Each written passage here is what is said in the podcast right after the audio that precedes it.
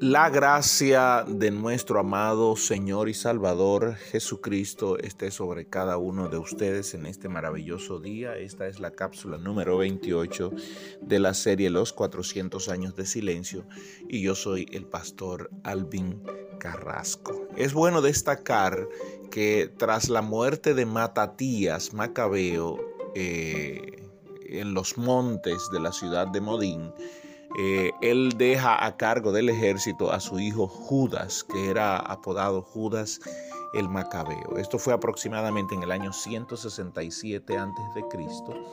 Y de ahí en adelante Judas eh, lidiaría varias batallas con el fin de retornar al dominio de los judíos todo lo que, Antíoco Epifanes eh, le había arrebatado. Eh, la historia dice que hubo tres batallas que Judas eh, ganó eh, de manera avasalladora, que fue la batalla de Maús, la batalla de Bet Jorom y la batalla de Sur. y en estas tres batallas le hicieron aproximarse a la ciudad de Jerusalén. Es bueno destacar también que Antíoco Epifanes, cuando Judas Macabeo comienza sus, sus batallas, Antíoco no se queda en Jerusalén, él solo pasa por Jerusalén, eh, hace, hace, la abominación desoladora, ah, destruye Jerusalén y mantiene el dominio y el control de Jerusalén y mantiene todo esto que Daniel llama la abominación desoladora. Ojo, esto lo dice la historia, durante tres años y seis meses, tres años y medio. Daniel habla de esto. 1260 días, habla Daniel. Eh, así que la profecía se cumplió exactamente como Daniel la predijo. Pero eh, eh, debemos destacar que Antíoco IV Epifanes no se queda en Jerusalén, sino que él se va a Siria y allá en la ciudad de Babilonia desde allá dirige y envió a algunos generales, tales como eran Licias y como era Borgias, y a todos los generales que envió, eh, Judas Macabeo los derrotó. Bueno destacar que Judas y su ejército llegaron a la ciudad de Jerusalén. Ellos eh, conquistaron la ciudad de Jerusalén y no solo la ciudad de Jerusalén, todas las ciudades de alrededor, lo que se llama Judea, que fueron Jerusalén y Jericó como sus ciudades principales, las conquistaron y eh, mataron a los eh, mataron a los sirios que, o al imperio seleucida que eh, estaba gobernando la zona, mataron a los generales y muchos salieron corriendo.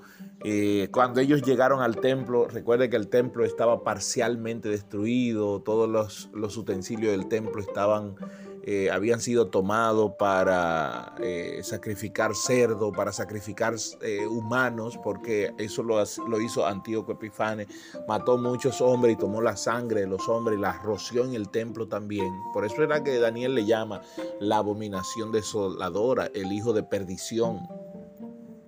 Y por eso Antíoco es el mayor referente a los tiempos del fin comparado con el que ha de venir el anticristo que va a hacer eso en el templo de Dios. Eh, Antíoco hizo todo eso, pero cuando Judas Macabeo y su ejército llegan, retoman todo esto. Es importante destacar, fueron sitiados en la ciudad de Jerusalén y no podían salir de allí. Y algo ocurrió allí. Y déjeme explicarlo para que podamos entender esto. Ellos tenían que encender el menorá, que en ese momento era de siete brazos, eh, el menorá del templo o el candelabro del templo eh, con aceite, porque cada una de las flores del menorá, de donde se ponía la mecha, de ahí eh, se depositaba aceite y entonces era encendido el menorá. Pero el aceite que encontraron solo era para alumbrar durante un día y mientras ellos conseguían, eh, eh, usaron ese aceite y milagrosamente el aceite que era para un día le duró ocho días. Eso fue un milagro que ha sido reconocido por los judíos Y a esto es lo que le llaman la, el Hanukkah o la fiesta de las luces, donde ellos dicen que Dios mantuvo el templo encendido durante ocho días hasta que ellos encontraron el aceite eh, para seguir alumbrando el templo y para eh, fue el tiempo suficiente y exacto para echar fuera y exterminar con todo, todo aquel asedio que le tenían a la ciudad de Jerusalén. Eh, el dominio de Judas Macabeo fue avasallante en el año 164, después de ello haber recuperado el templo y la ciudad de Jerusalén se enteran de la muerte de Antíoco Epifanes y le sucede su hijo Antíoco V, eh, que era llamado Europator. Eh, Antíoco V le sucede, pero este, este eh, es mencionado en la historia porque él emitió una emitió un edicto donde reconocía a Israel eh, reconocía a Israel como, eh, o reconocía a los judíos como que tenían libertad religiosa, reconocía a los judíos por su libertad religiosa y que ellos en su pueblo tenían independencia de practicar la libertad religiosa. Este Antíoco V, Europator, eh, Eupator, no, Eupator quiere decir hijo del padre.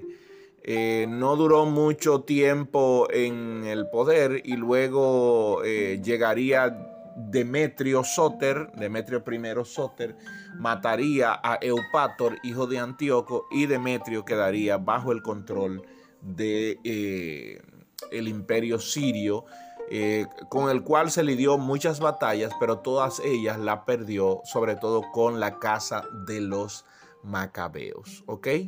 Eh, es bueno destacar eso y es bueno tenerlo presente. Por el día de hoy, déjeme terminar aquí y mañana yo continúo. La gracia del Señor sobre ustedes.